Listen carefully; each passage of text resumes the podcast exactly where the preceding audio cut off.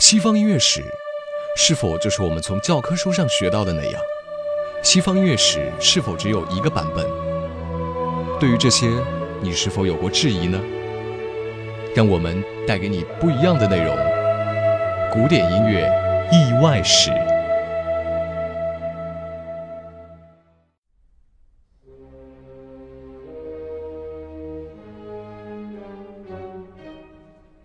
古典音乐意外史。古典音乐意外史，大家好，这里是知乐古典音乐。今天我们的古典音乐意外史将继续讲述从人声到恶魔，手法大胆的 C 小调 K 四九幺。这一季。莫扎特创作的三首钢琴协奏曲，最后一首是 C 小调 K 四九幺，完成于一七八六年三月二十四日。这组所谓的三部曲创作是从同年十二月到此时近四个月内完成的。这段时间，莫扎特还同步完成了自己的歌剧名作《费加罗婚礼》。也就是说，如同三姐妹的三部钢琴协奏曲跟歌剧《费加罗的婚礼》有着脱胎于同一个创作母体的天然相关性，所以这三部钢琴协奏曲具有极强的歌剧性也不足为奇了。作为三部曲中的最后一首 C 小调 K 四九幺，是前两部作品尝试突破的延续。同时加入了全新、意想不到的大胆创作手法。首先，从管弦乐团编制上，这次是最大的；其次，只保留一支双簧管。之前两首协奏曲中突出竖笛的重要性获得了巨大成功，让莫扎特没有理由放弃施塔德勒，但他需要找到一支双簧管与施塔德勒并驾齐驱。踏破铁鞋无觅处，得来全不费工夫。这位出色的双簧管演奏家也来自维也纳，并且就寄居在自己家中。他就是约瑟夫·费亚拉。费亚拉出生在波西米亚，比莫扎特年长八岁。一七七七年，莫扎特在跟萨尔斯堡大主教告掰之后，辞职寻找新的演出场所。在慕尼黑宫廷邂逅了担任宫廷乐队指挥的费亚拉。如今，我们都以为费亚拉留下的双簧管四重奏是莫扎特的创作，其实不然。莫扎特给父亲的信中这样说：“一听就知道这群乐手是由费亚拉训练的，他们也演奏费亚拉的作品。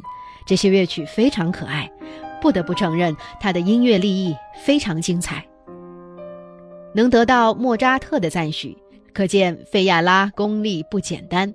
也从那个时候起，两人就建立了深厚的友谊。之后不久，慕尼黑的领主马奇西米利安三世去世。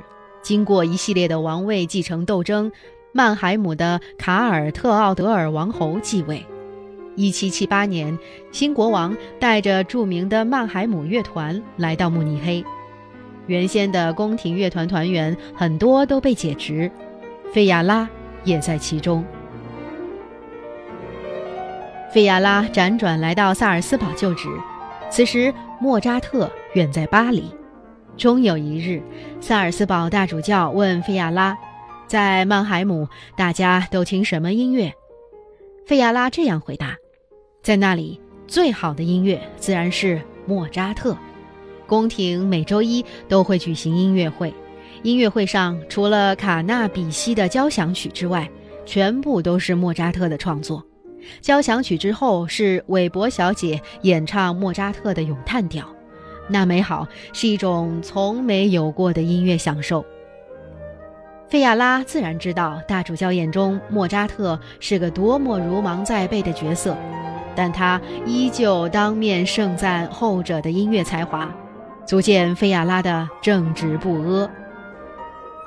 莫扎特的巴黎之行并不快乐，母亲客死途中，自己遭恋人背叛，在父亲一再严厉催促下，他回到萨尔斯堡，再次臣服于大主教的淫威之下。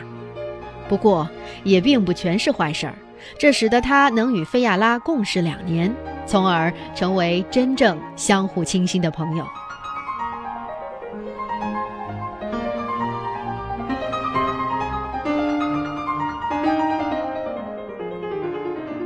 一七八一年莫扎特再也无法忍受大主教愤然辞职定居维也纳。四年之后费亚拉也辞职前往维也纳投奔莫扎特。莫扎特在维也纳虽然没有固定职业但作为受欢迎的钢琴家，挣钱足够多，足以资助这位密友。所以，到了一七八六年春，在创作三部曲中最后一部钢琴协奏曲 C 小调 K 四九幺时，在已经帮助施塔德勒的竖笛取得如此成功之后，是时候考验费亚拉的双簧管了。竖笛、长笛、法国号的组合，带来的音色是比春色更迷人的是秋景，比正午更绚烂的是余晖。那么再加上双簧管和小号，管弦乐团就更加有光彩和轮廓感了。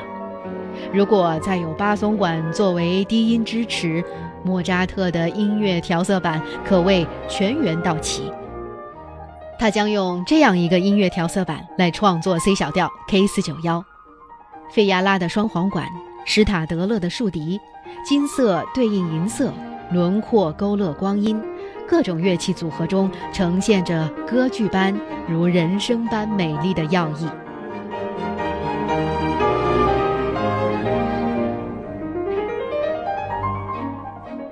今天的古典音乐意外史，从人生到恶魔，莫扎特的钢琴协奏曲就讲述到这里。感谢您的收听，我们下期再见。